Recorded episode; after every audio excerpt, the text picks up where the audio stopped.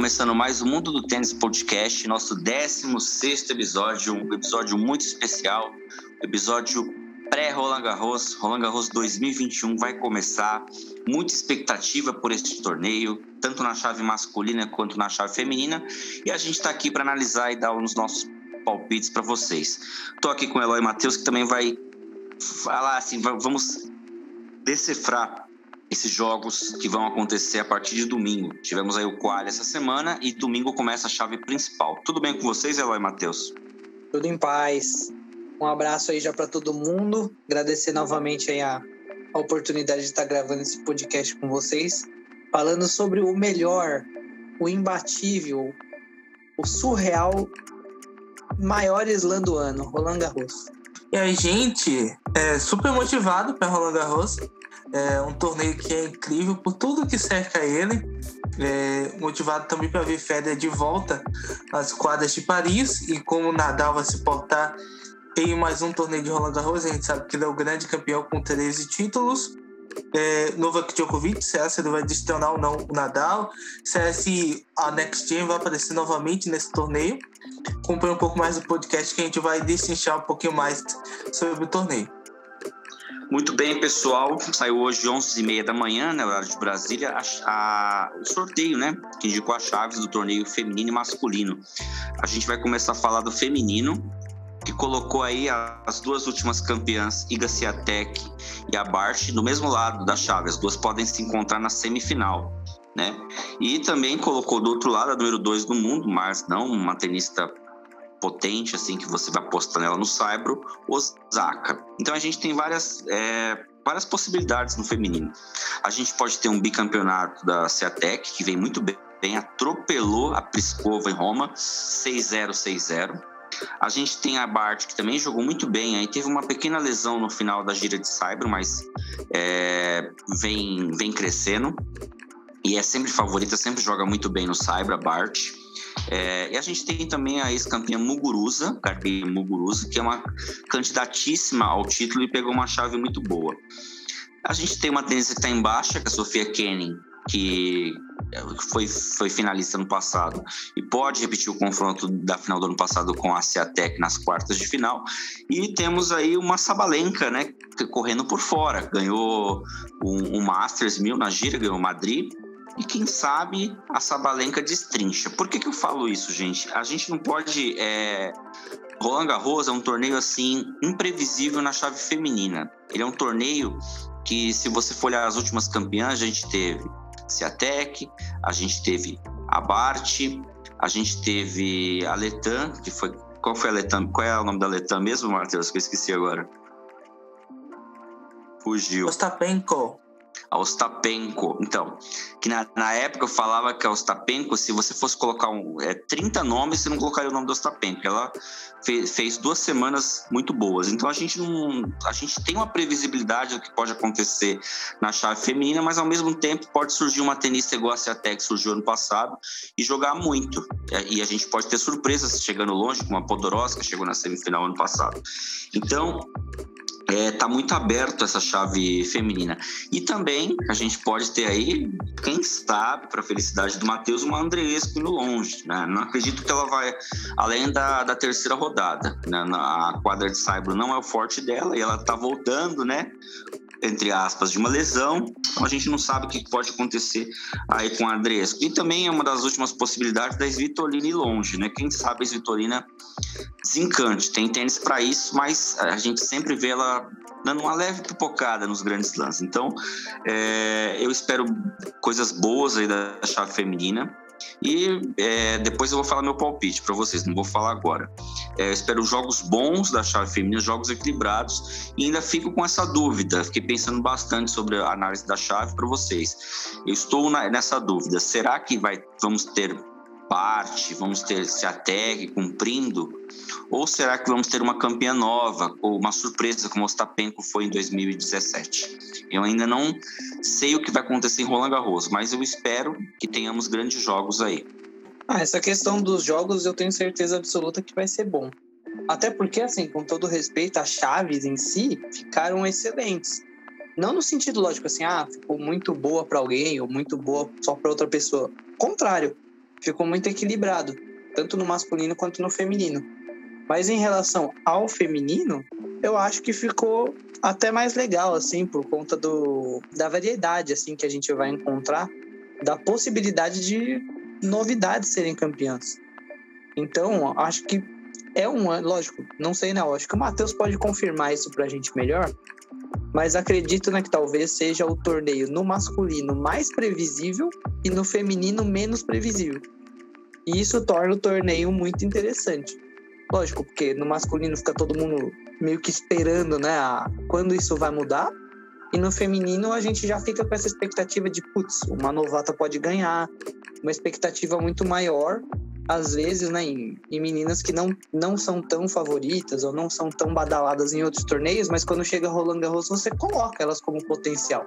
Então, né, a própria Sabalenka nunca ganhou Slam, mas tá chegando forte, tá com uma, uma temporada muito boa no Saibro a Badosa. A própria Osaka, beleza, não é o piso, né, o favorito dela, não rende tanto no Cyber, mas a chave é boa. A Muguruza fez alguns jogos excelentes recentemente. E no Cyber não dá para duvidar dela jamais. A própria Azarenka, né, tem feito algumas aparições muito boas, mas oscila, mas vai saber, né, consegue aí algumas semanas. A própria Serena, né, quem tem coragem de descartar e falar que a Serena não vai nem longe? É difícil. E a própria Andreesco também, né? Que o, acho que o Matheus vai explicar um pouquinho melhor pra gente depois. Essa questão aí né, da lesão, se realmente é, não é, né? Ficou uma dúvida aí no ar, mas assim, a princípio tá voltando de lesão e tem chances, né, de, de levar. Ela já mostrou, né, que mesmo voltando sem ritmo, ela é uma tenista extremamente competitiva.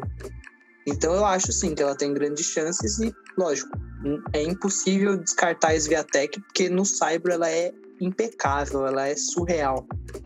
Então, lógico, a chave dela é difícil, é, mas pode ser né, que até a confiança por conta do ano passado ajude né, nesse sentido e também dela ter vindo agora de semanas boas por último. Tem grandes chances aí. Acho que ela ainda é a favorita, mas os palpites ficam para depois.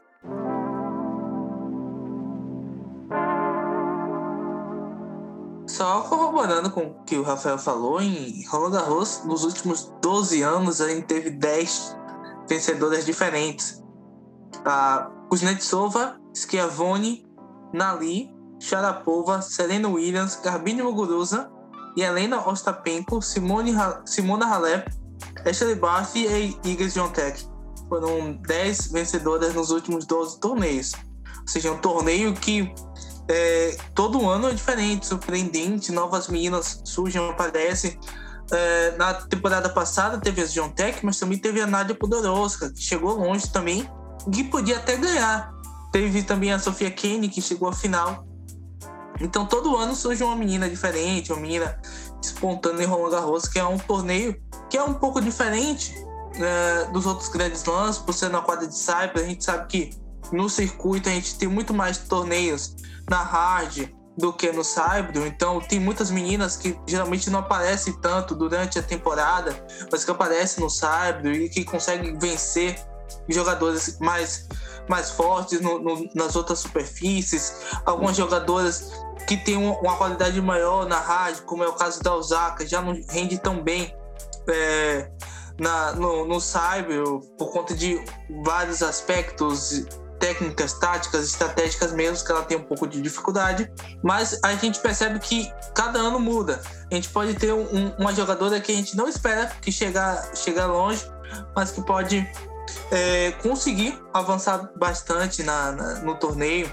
Eu, eu, queria destacar algumas meninas. É, o Eloy falou, né, da, da Andresco. E quando eu olhei a chave da Andresco, eu falei, nossa, é, tá muito favorável para ela. Porque, tipo assim, ela tá voltando de lesão e tudo mais, é, mas ela consegue entrar em ritmo muito facilmente. Ela consegue criar esse ritmo com poucos jogos. E aí ela chega numa chave e joga logo contra a Zidansek na primeira rodada. A Zidansek, ela joga muito bem no Cyber, mas é uma jogadora que dá bastante ritmo. E caso ela já saiba ensinar a Zidansek, já ganha um ritmo bem legal para enfrentar a Madison Brangle, a Kudermetova, a Belinda Bencic ou a Nadia Podoroska, que chegar é, nessa, nessas oitavas de finais. Ou seja, ela tem uma chave boa para avançar, ela tem um potencial semifinal. É, vai depender somente dela, de como está o estado físico dela. A gente sabe que a Andressa tem dificuldades em sua questão física, é, tanto que eu até, até brinquei no nosso grupo interno é, que a Andresca não perdeu nenhum jogo em nível WTA nos últimos dois anos, porque ela jogou em 2019, ela venceu dois jogos no Saibro, é, só que ela teve que desistir por conta de lesão.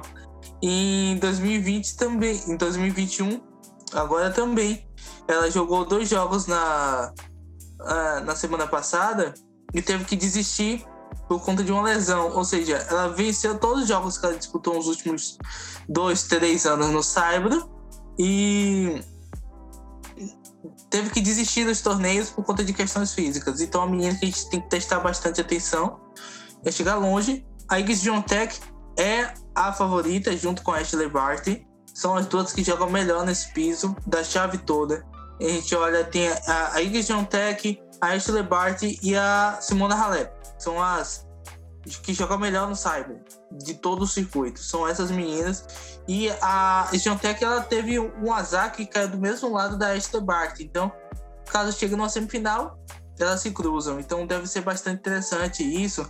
Como a gente vai avaliar, como a Tech vai, vai chegar, vai chegar é, nas fases finais. Ela tem uma chave que é bem dura o que pode acabar atrapalhando, mas a gente sabe que ela, ela é uma menina que, que gosta desses momentos difíceis, que gosta dessas partidas difíceis, para jogar melhor quando tá pressionada. Ela já entra logo contra a Kaja Juvan na, na, primeira rodada, que é um jogador que joga é, muito bem no sabe, jogador que também dá ritmo, que tem uma boa direita, que consegue é, se concentrar, errar bastante, bem pouco no caso. É, então, uma chave feminina que é interessante e que tem algumas meninas que podem aparecer. Eu falei dessas agora, mas a gente pode esperar muito de uma Muguruza, pode esperar de uma Kerber, a gente pode esperar até da Svitolina, já que o Cyber é o melhor piso dela, mas também a gente tem a Pliskova. Roland Garros é sempre aberto na chave feminina.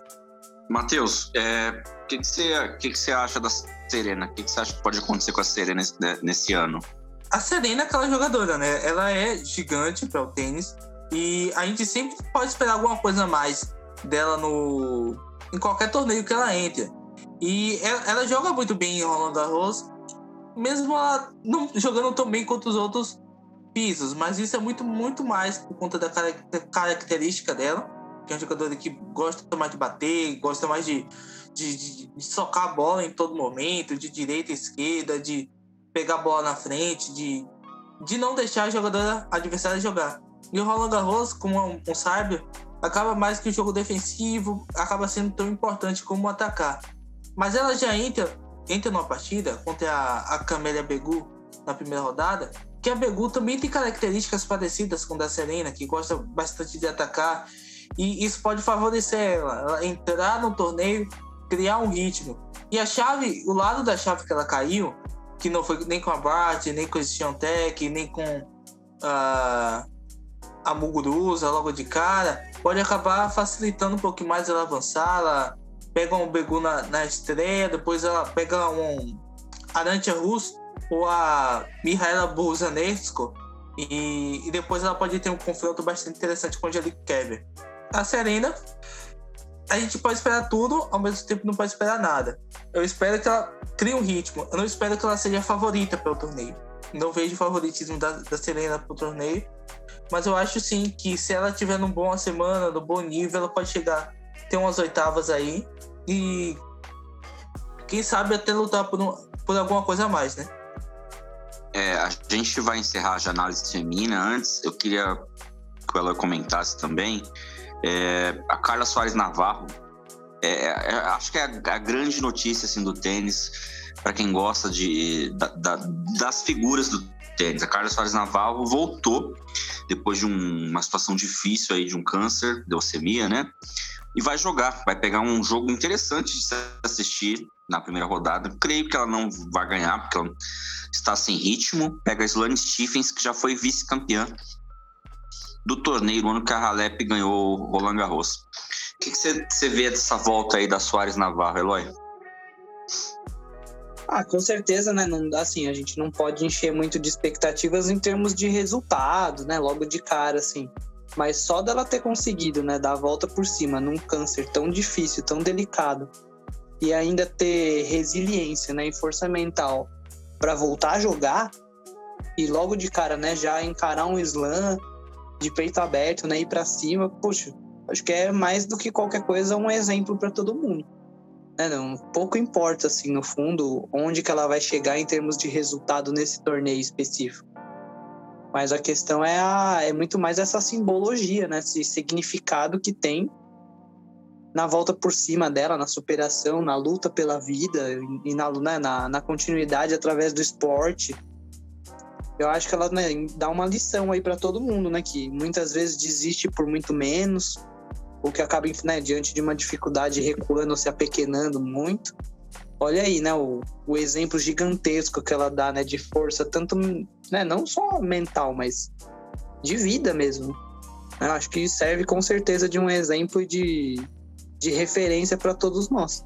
Vamos torcer, lógico, para que ela volte e esteja apta, né, fisicamente para poder pelo menos desempenhar bem, né? Sem sair satisfeita com ela mesma e tendo a sensação do dever cumprido, sabe? acho que seria muito bacana para todos nós, assim, né? E é um jogo que vale muito a pena acompanhar, independente, né, se, se torce ou não, né, pela tenista que estiver jogando, mas porque é um marco histórico. Muito bem, então a gente vai acompanhar a chave feminina, pessoal. É, da, depois, dos, depois da análise da chave masculina, cada um vai dar o seu palpite.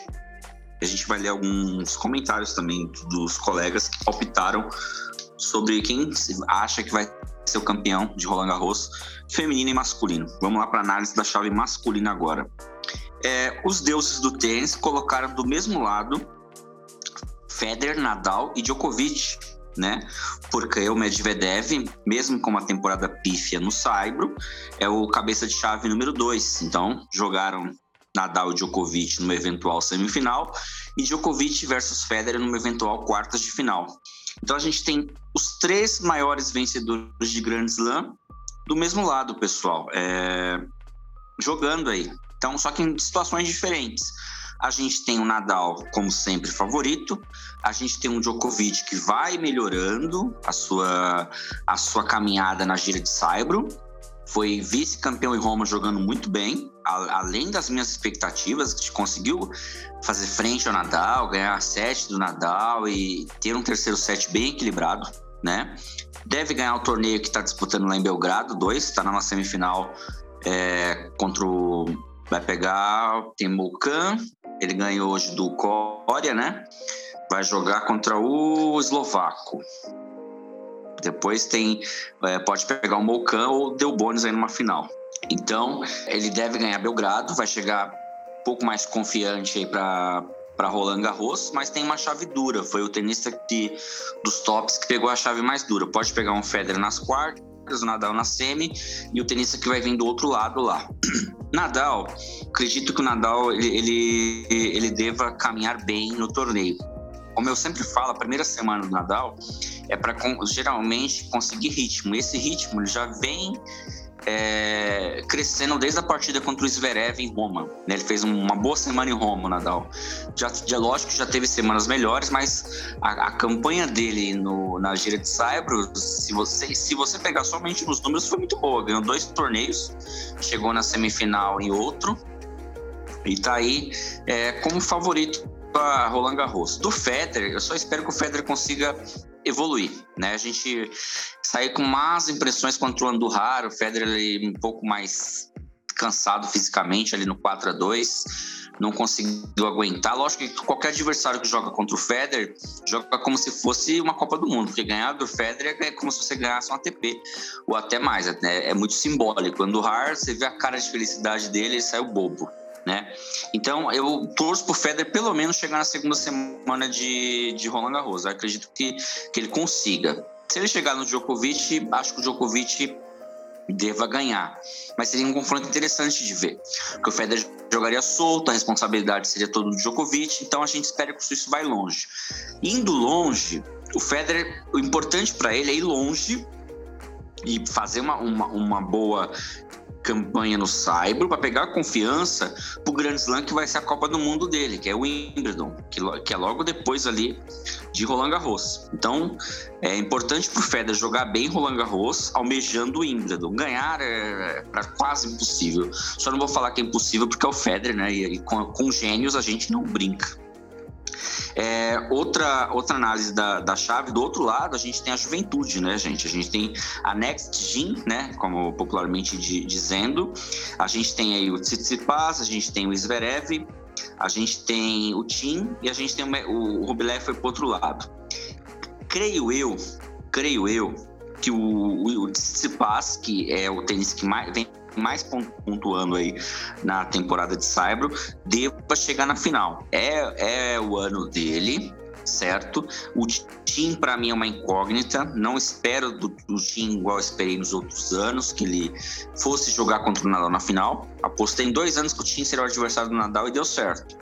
Este ano não espero. Acredito que o Tim vai, vai até a segunda semana mas não será o ano que ele vai ganhar Roland Garros. Para ele ganhar Roland Garros, ele precisa jogar bastante para conseguir ritmo em quadra, precisa ganhar títulos antes de massa, precisa embalado, tá?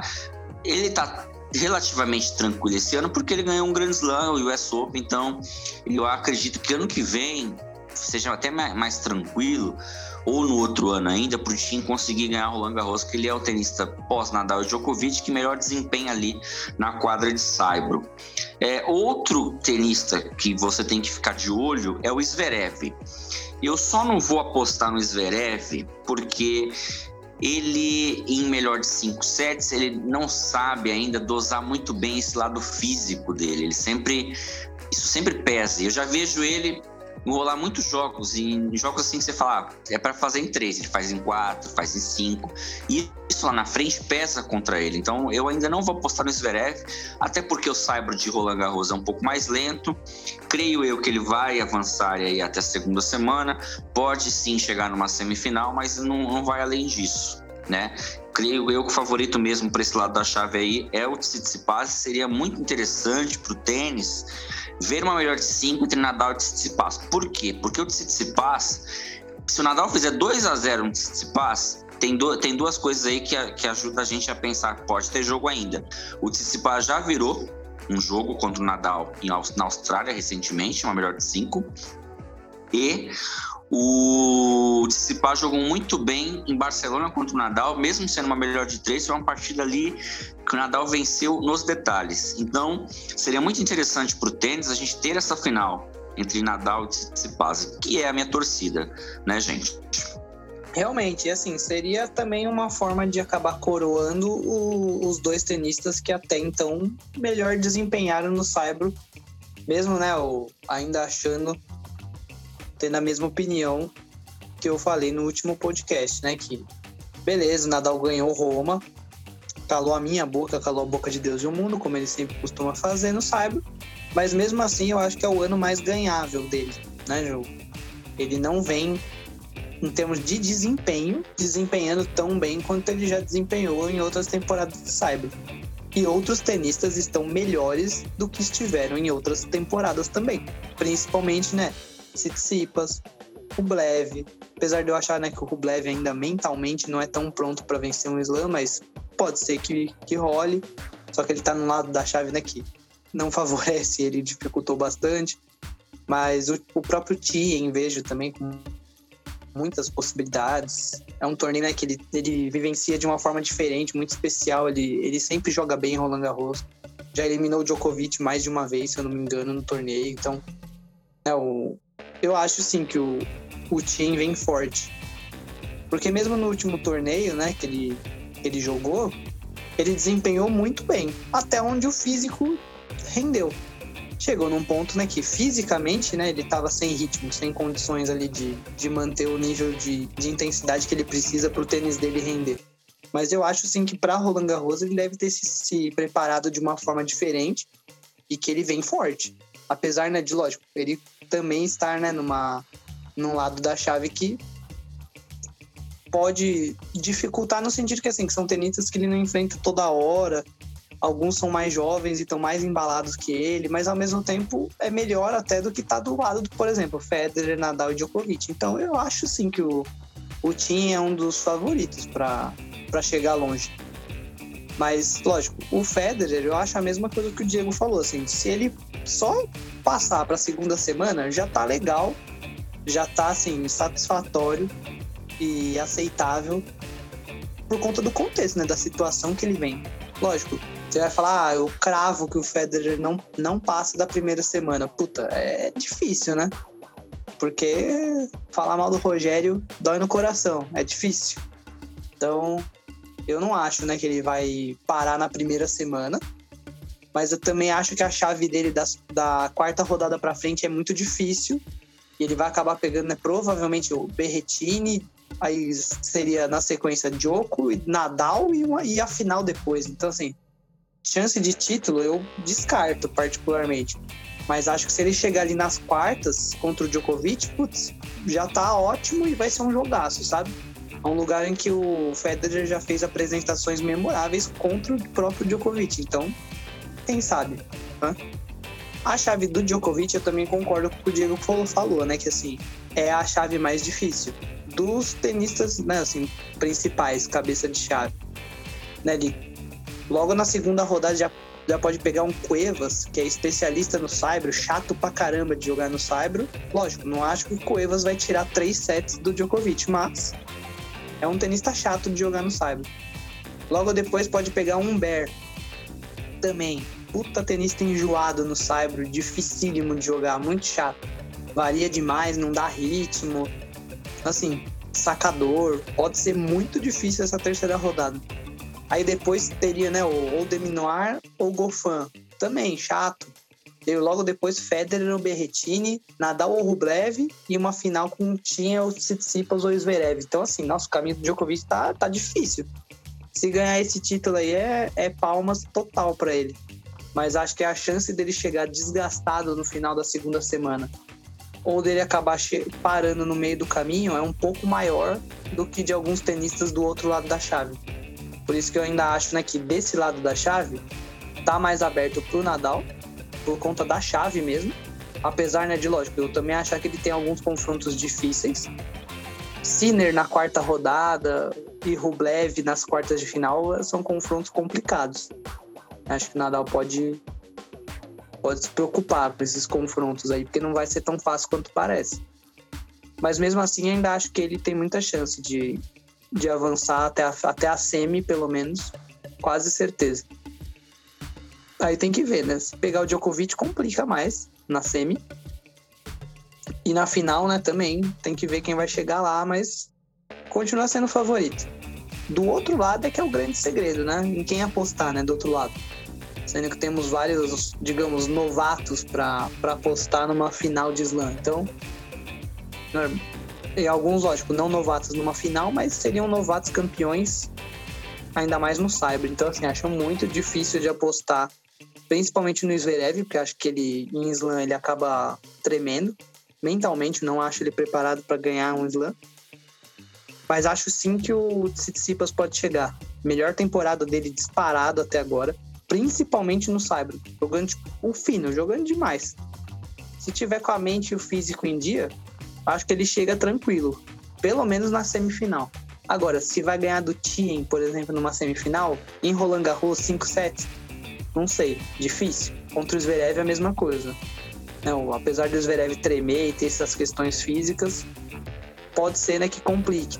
Mas mesmo assim eu também tô com uma visão bem semelhante aí do Diego, que provavelmente né, a semifinal de um lado deve ser Nadal e Djokovic, do outro lado deve ser Tsitsipas e Tim.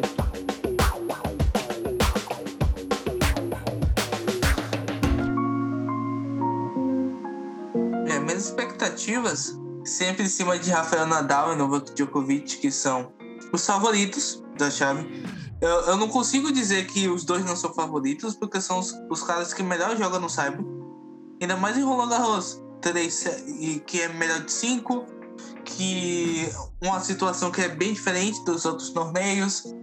E eles que sempre jogam nas quadras principais, ou seja, tem uma característica diferente de jogar em quadras menores. Então, Roland Garros tem essa característica bem específica dela. Eu acho que os dois, é claro, são favoritos.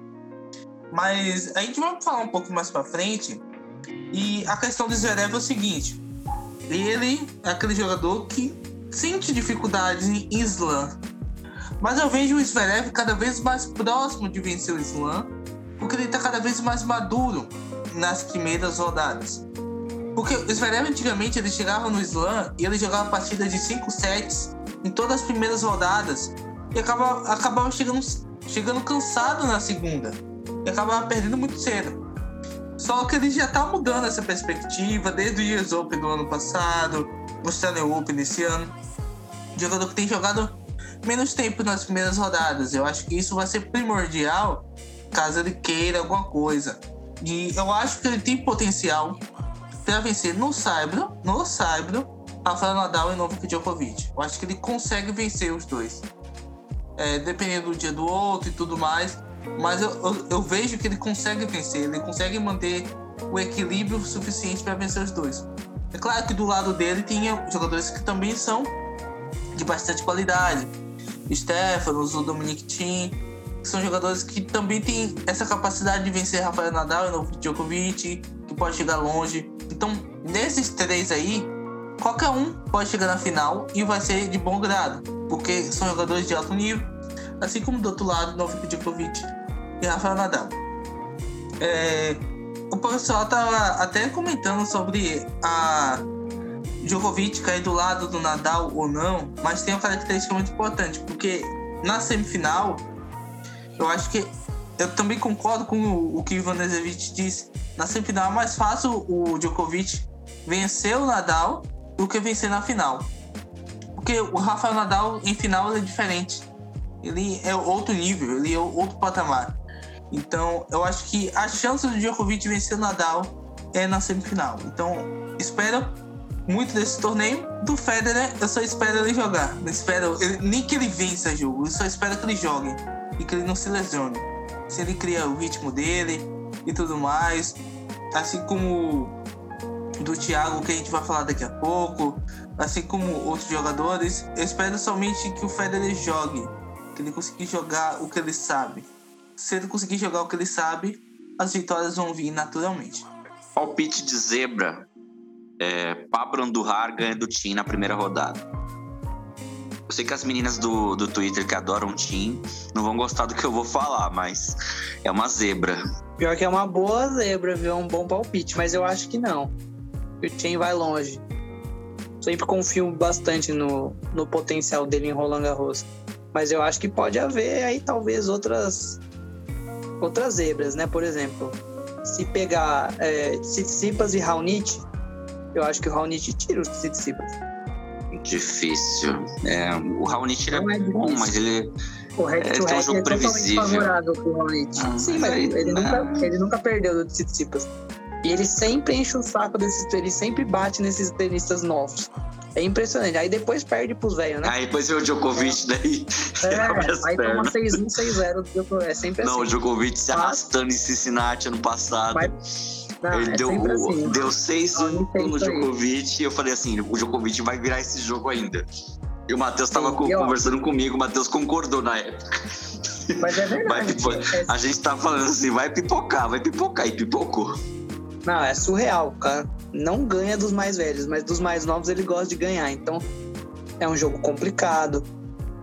Né? Tem, algum, tem alguns outros. Mas eu vou falar aqui, assim, é, por exemplo, a gente é, eu, eu, ia, é eu tava olhando a chave, Rafael, e hum. eu ia falar, o Bublik vai ganhar do Medvedev vai ser uma também, zebra. Mas eu nem também. sei se é uma zebra.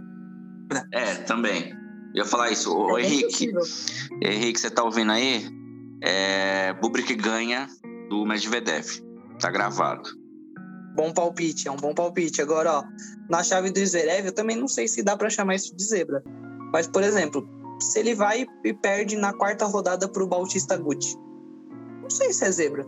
Assim. É, é um cara do Saibro. É um então, cara é chato de Saibro.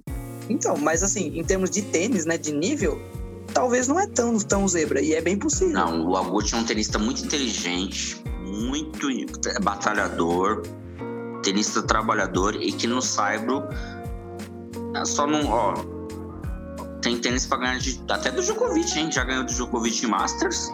Quem sabe? É, um, é, é, é enjoado, é um jogo chato de se jogar contra ele.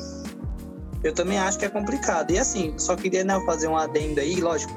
Não é uma zebra, mas é um tenista que eu acho que se deixarem sonhar, ele vai chegar longe de novo no Saibro, que é o Casper Ruud. A gente não Muito bem, eu, eu ia falar sobre, sobre ele e sobre o Berretini. Do, então, dois tenistas que fizeram uma ótima gira de Saibro, podem ir longe. Exato, o Rude principalmente. Desde o ano passado já. Já veio fazendo gira de Saibro boa e esse ano melhorou. Né? E ele treina na academia do Nadal há muito tempo. Ele é especialista no Saibro. Então, assim, se pegar um tenista que tá num dia mais ou menos, xii, vai dançar. Olha, eu vou falar aqui os quatro cabeças de chave que vão cair na primeira rodada. Vou cravar aqui na próxima, no próximo episódio. Vocês vão me cobrar. O Medvedev vai cair pro, pro Blublik. O Opelka vai cair pro Andrei Martin. O Dimitrov vai cair pro Marco Giron. E o Karen Kastianov vai cair pro Iri Vesely. Vai ser vou essas falar... quatro cabeças de chave que vão cair. Tá, eu vou falar o quinto e a gente já, já emenda no próximo tema. Milos Raonic vai perder pro Thiago Monteiro. Boa, Diegão, tem que ter confiança, é isso aí. Eu vou falar o seguinte, ó, se, se eu fosse assim, ó, você vai escolher um top 20 pro Thiago pegar na primeira rodada. Me apresenta lá o top 20. Eu, o que eu escolheria seria o Raonic. É o melhor, é o melhor cabeça para ele enfrentar logo na estreia. Por quê? Porque ele vai no devolver. Né? É, no, no Saibro. É. Ele, ele, ele vai, ele joga de forma assim, ele, ele tá menos afobado, porque pode prejudicar o Thiago é, é, o físico, né? Apesar que ele jogou bem essa semana, deu, perdeu pro Delbones ali no jogo, a gente fica com muita raiva, mas ele, ele foi bem.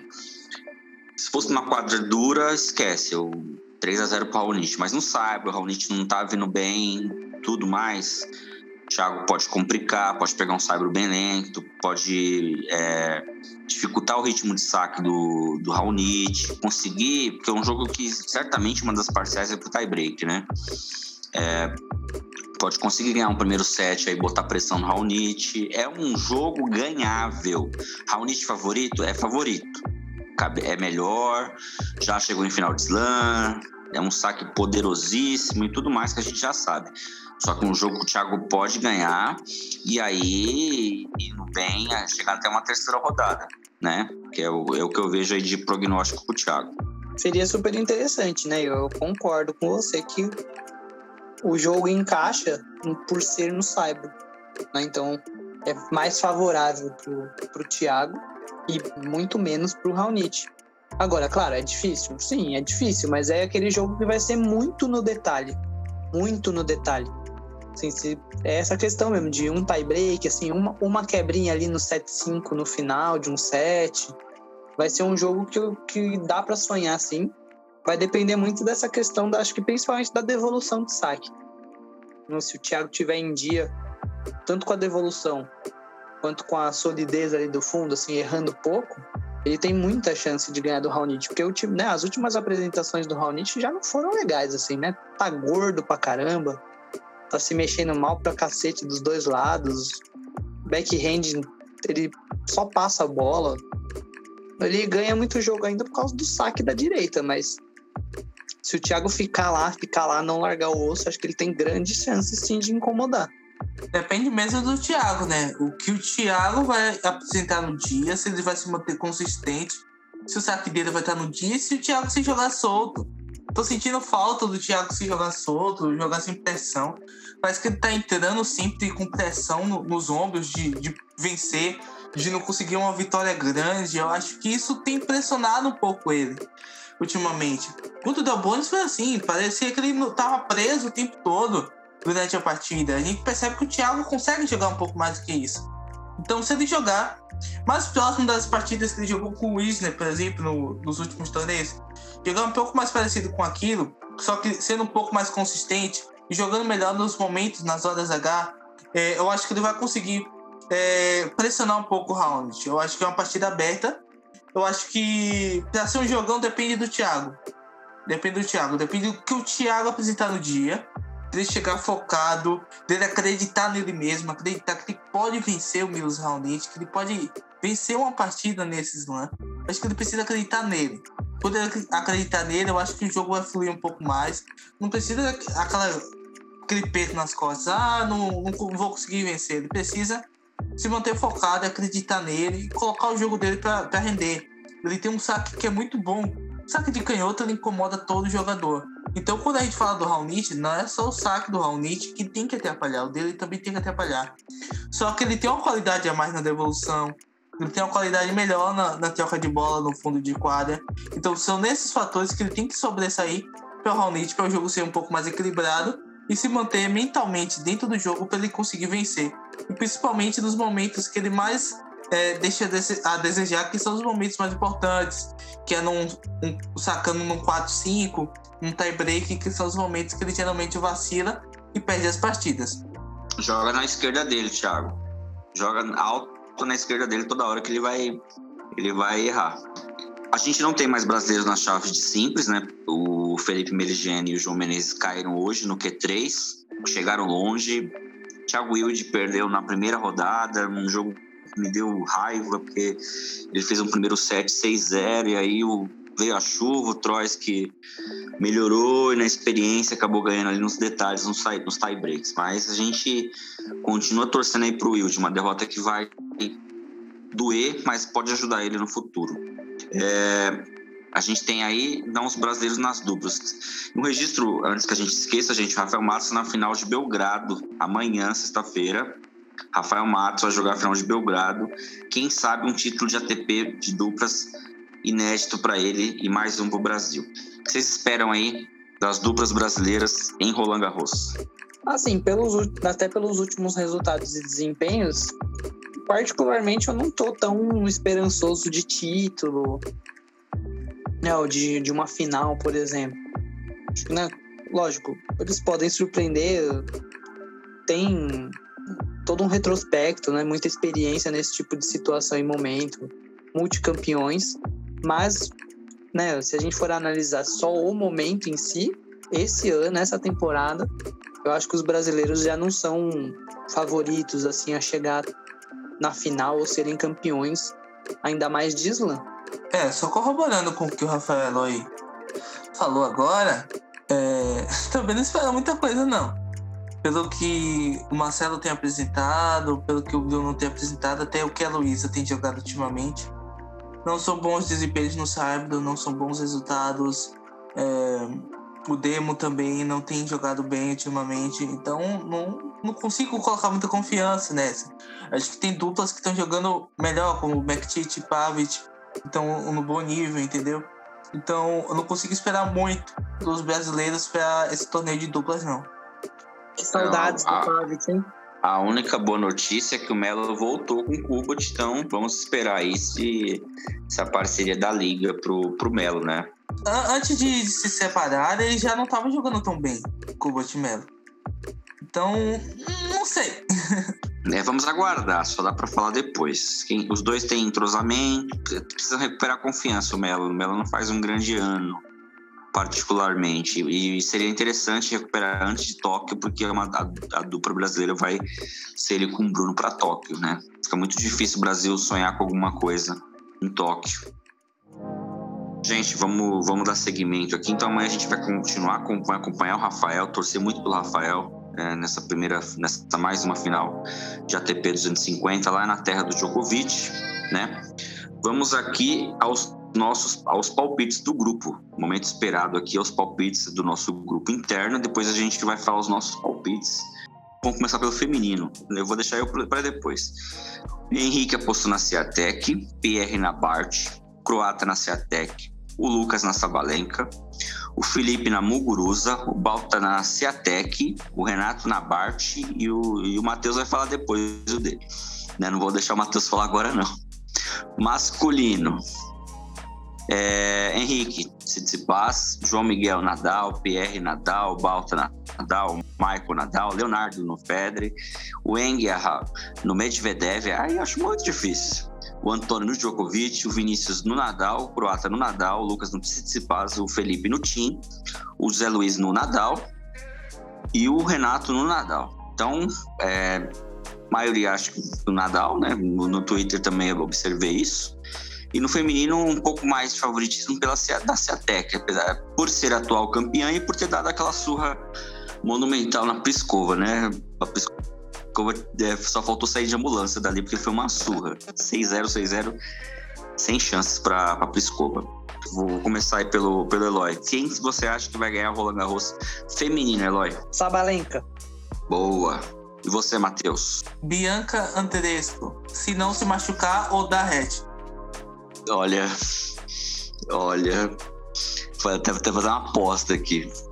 Vou, vou, cantar o hino do Canadá se Andresco ganhar esse, esse Roland Garros, hein? Tá gravado. eu quero ver, eu quero ver. Tem, tem, que cantar certinho, pô. Pô, eu treino, meu, treino, não se preocupa não, porque olha, tem, é, muita, é, muita, é muito clubismo, para não falar outra coisa. Meu palpite, gente, Iga Ciatec. Comecei a temporada achando que era Bart, mas eu mudei depois de Roma a menina vai ser bicampeã. Vamos agora ao masculino. Eloy, seu palpite. Nadal. Faltou um pouco de convicção, mas tudo bem, vamos lá. Não, não pode ter Não pode ter convicção. se, cra se, cravar o se cravar o Nadal e o Tsitsipas, eles perdem. Então tem que falar Ai. assim, em choque. Entendi. Matheus. Olha, meu palpite foi muito contestado hoje, é, mas eu palpitei no, no Alexander Zverev para ele vencer. eu acho deixa que, eu ver. Eu acho que os gigantes vão se matar o suficiente para o Zverev conseguir aproveitar a chance. Putz, eu não sei cantar. Eu lembro do o hino da Alemanha, quando eu, eu cresci ouvindo o hino da Alemanha, gente, por causa do Schumacher, né? Porque eu gosto de Fórmula 1. Mas o hino da Alemanha é impossível cantar. Depois eu vejo uma, uma coisa com o Matheus aí, se ele ganhar, se o Zverev ganhar, eu faço alguma coisa em alemão. Pode aguardar não vai, não vai rolar. Beleza? Será? É... Será? Não vai rolar? Não, não vai rolar, você vai ver. Ó, ó, ó, eu tô te dizendo, é, o, antes do Márcio de Roma, eu cheguei e falei aqui: olha, o Rafael Nadal vai ganhar esse título. Confia, gente, confia. Aí o Rafael, não, eu acho que não vai ganhar, não tá jogando bem. O Diego também achou que não tava ganhando. O Rafael foi lá e ganhou. Eu postei no Djokovic, quase ganhei agora com o Zverev pode ser bem diferente. Mas tá, mas tá vendo? Zicou, zicou, Nadal ganhou. E se chover, qualquer dia de Roland Garros, pode cravar que ele vai ganhar. É assim. é uma. Ah, é, mas agora é, tem o teto. É, tem um teto também. Mas apesar que essa temperatura é boa para ele, né? Gente, com uma Roland Garros, é como o Eloy falou no começo, é o torneio assim mais que, que eu, eu, eu, eu divido meu coração entre Roland Garros e o Open. Roland Garros ele tem uma, uma coisa pro brasileiro, o simbolismo, né? O Guga até postou uma foto dele belíssima no Twitter dele, recomendo vocês olharem, dele sacando lá em 97. Como é que você possa imaginar que um tenista número 66 do mundo ganhasse Roland Garros depois fosse bi tricampeão de Roland Garros? Só para vocês terem uma ideia, eu moro aqui na zona norte de São Paulo. Eu já falei isso no grupo uma vez. É, tem uma avenida ali perto do Jardim Japão, né? Quem, quem mora na zona norte conhece. A avenida se chama Roland Garros, lógico, mas o pessoal lá não fala Roland Garros. Se você falar Roland Garros, eles vão brigar com você. Se chama, se fala Roland Garros. A avenida existe antes do Guga ganhar o torneio, entendeu? E aí o, o pessoal não gosta que a avenida lá seja chamada de Roland Garros, é Roland Garros no Jardim Brasil. Quem conhece sabe do que eu estou falando.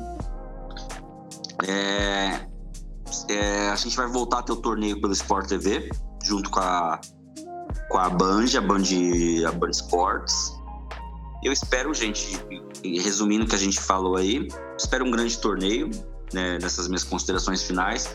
Espero grandes jogos. É, e espero que a gente tenha essa final inédita entre Nadal e Tsitsipas, que seria muito, muito legal para o tênis. É, o, o, consagrado e o aspirante a, a ídolo e grande jogador.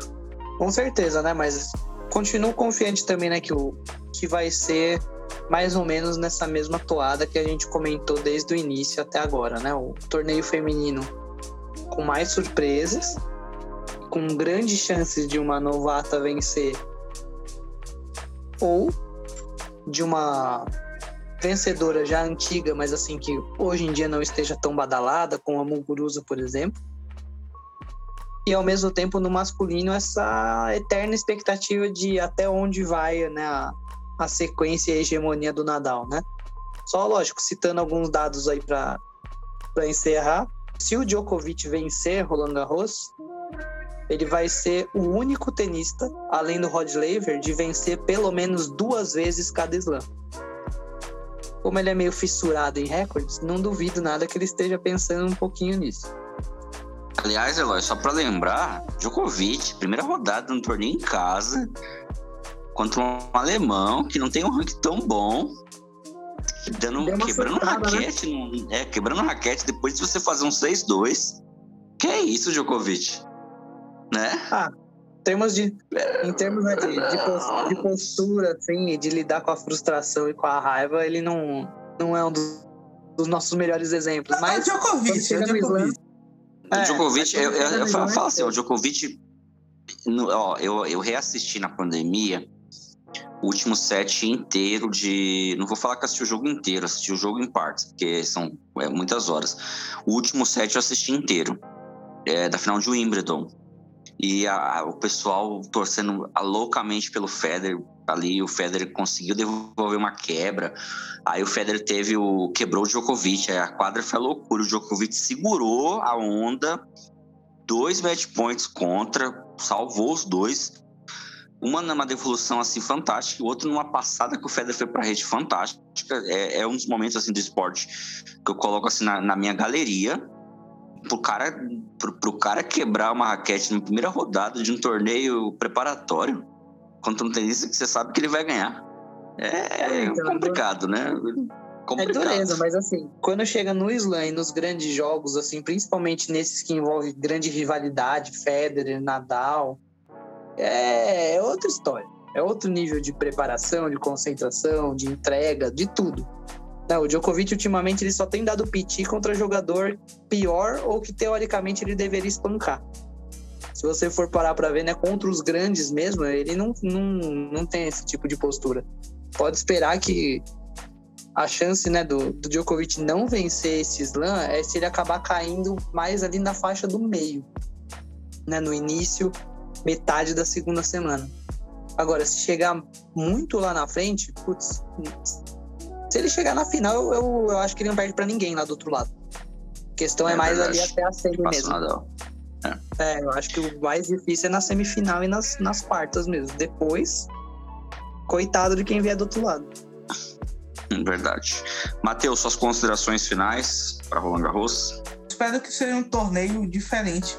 Seja um torneio com surpresas, sabe? Deixando meu, meu lado clubista falar bem alto. Espero que Andresco e a Ana Conil consigam ir longe nesse torneio. É, o pessoal sabe do carinho que eu tenho pela Ana Conil, acompanho desde 2016 ela, então acompanhei ela na, nas lesões.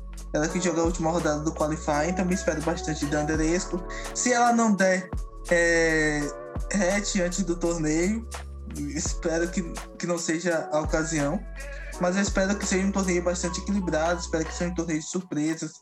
É, para mim, a final ideal seria uma final que não tivesse nem Nadal nem Djokovic, porque eu, realmente espero que seja um torneio bem diferente, sabe? Eu espero que os jogadores consigam vencer o Nadal e Djokovic, consiga é, ter um título inédito desse torneio. Então, eu espero realmente, eu torço para isso.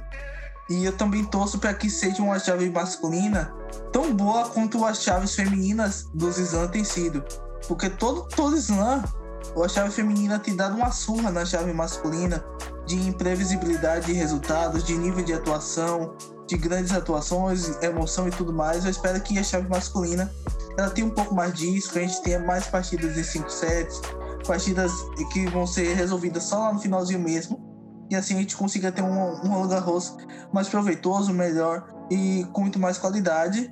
Até o próximo programa confira meus palpites. Eu vou cravar tudo e vou trazer aqui na, aqui na semana que vem. Isso aí, pessoal. Tanto eu como o Matheus, a gente vai colocar as nossas, as nossas colocações sobre Roland Garros no, no Twitter, no arroba tênis e podcast. certo? E no Instagram, no Mundo do Tênis Podcast. Acompanhe-nos nessas duas semanas próximas, serão duas semanas assim para ficar é, ligado nesses grandes jogos aí que se avizinha. Roland Garros está vindo aí e a gente vai acompanhar, certo? Nós voltaremos no próximo programa quando terminar Roland Garros. A gente vai gravar o próximo programa quando terminar, falando do que foi o torneio e saudando os campeões. Bem, abraço para vocês e até o final de Roland Garros. Tchau.